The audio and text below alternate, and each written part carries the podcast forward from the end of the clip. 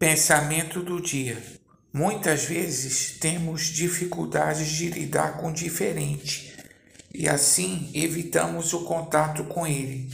Mas observe que ele é uma oportunidade de crescimento e de aprendizado.